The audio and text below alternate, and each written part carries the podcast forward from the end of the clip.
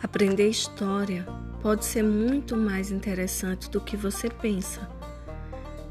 Fazer uma reflexão sobre o passado é fundamental para construir nossa identidade e nossa consciência do tempo presente.